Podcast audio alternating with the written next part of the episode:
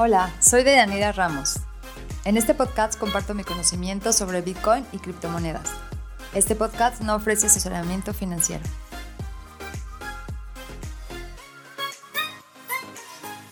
Hola, ¿qué tal? Mi nombre es Deyanira. Con seguridad, al igual que blockchain, hemos estado invadidos por esta palabra, Bitcoin. ¿Pero qué es? ¿Qué significa? Bueno, es la moneda virtual con más popularidad en el mundo. Es dinero digital. El valor que tiene actualmente es de 969.473 pesos, punto 10 aproximadamente. Vamos a ir un, poco al pasado desde los inicios de la humanidad. Bueno, se hacían intercambios. Primero eran los trueques, después se empezó con el, con el, con el oro y algunos metales. Después existió, empezó a existir el dinero. Después nos fuimos con las tarjetas. Y bueno, como nunca nos estamos satisfechos, ahora está el dinero digital. Pero ¿por qué se hizo tan famoso el Bitcoin? Bueno, en la actualidad, si una, una transferencia internacional, no pasa instantáneamente como el Bitcoin. Aquí, bueno, va a depender del banco, de la plataforma que uses y además te va a cobrar intereses. Mm, más o menos tarda entre 3 a 5 días, dependiendo. Entonces, ¿cómo funciona en la actualidad el intercambio de bienes y servicios?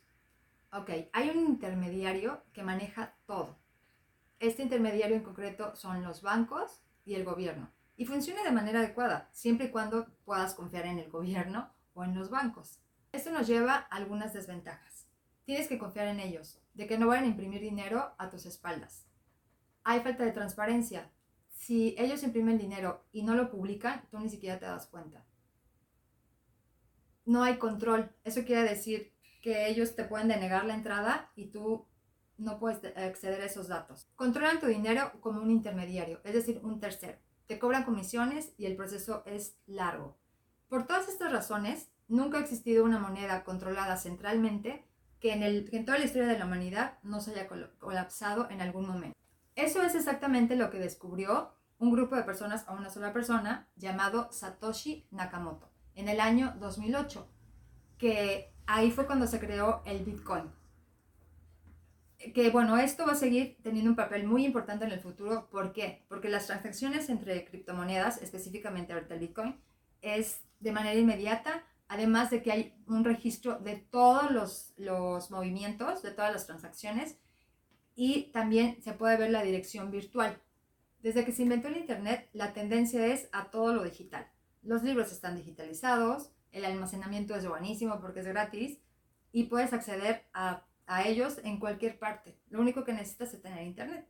Algo que no conocíamos del Bitcoin es que el fundador o los fundadores son desconocidos. Pero lo que sí sabemos es que tienen un millón de Bitcoins y en la actualidad valen miles de millones de dólares.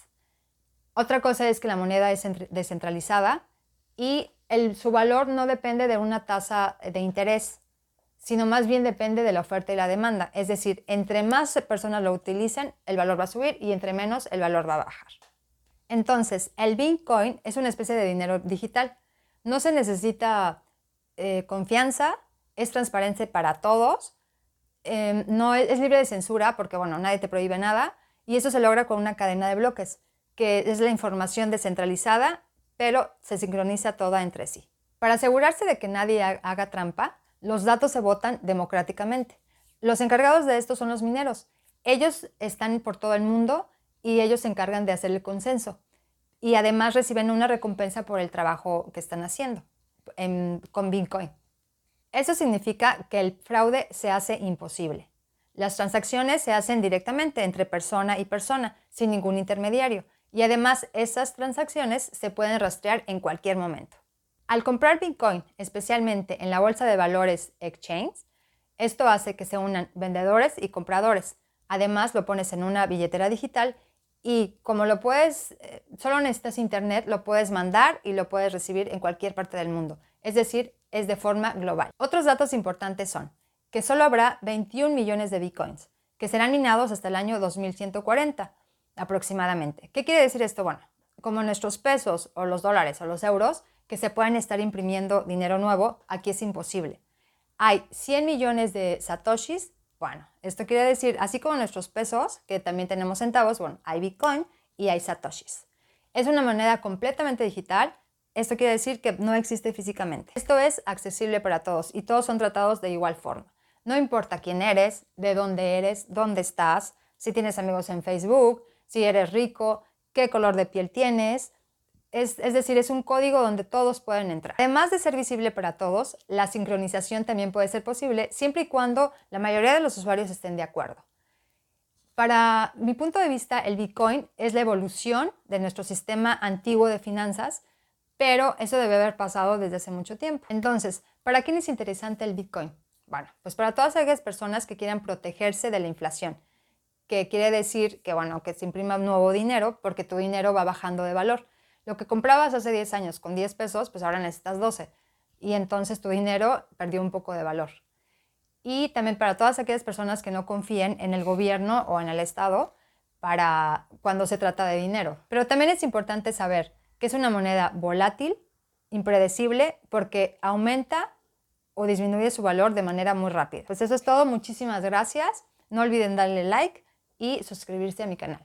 Bye. Finalmente, una recomendación que viene del corazón. ¿Sabías que también puedes obtener ingresos pasivos con criptomonedas sin vender tus monedas? Yo personalmente apuesto, por ejemplo, con la moneda criptográfica DFI. En pocas palabras, eso significa que presto mis monedas y recibo un rendimiento anual de alrededor del 50% en la actualidad. Es decir, incluso si el precio del DFI permanece constante durante un año, obtuve un beneficio del 50% con esto. Sé que suena totalmente fraudulento, especialmente si eres nuevo en el mercado de las criptomonedas. Si quieres probar tú mismo, también puedo recomendarte la plataforma llamada KDeFi, que también uso yo misma. Con mi enlace de referencia también obtendrás hasta 50 dólares gratis, dependiendo de la promoción, si te verificas y recargas tu cuenta con 50 dólares. Si te parece interesante y quieres probarlo, entonces ve a mi sitio web deyaniraramos.com slash K.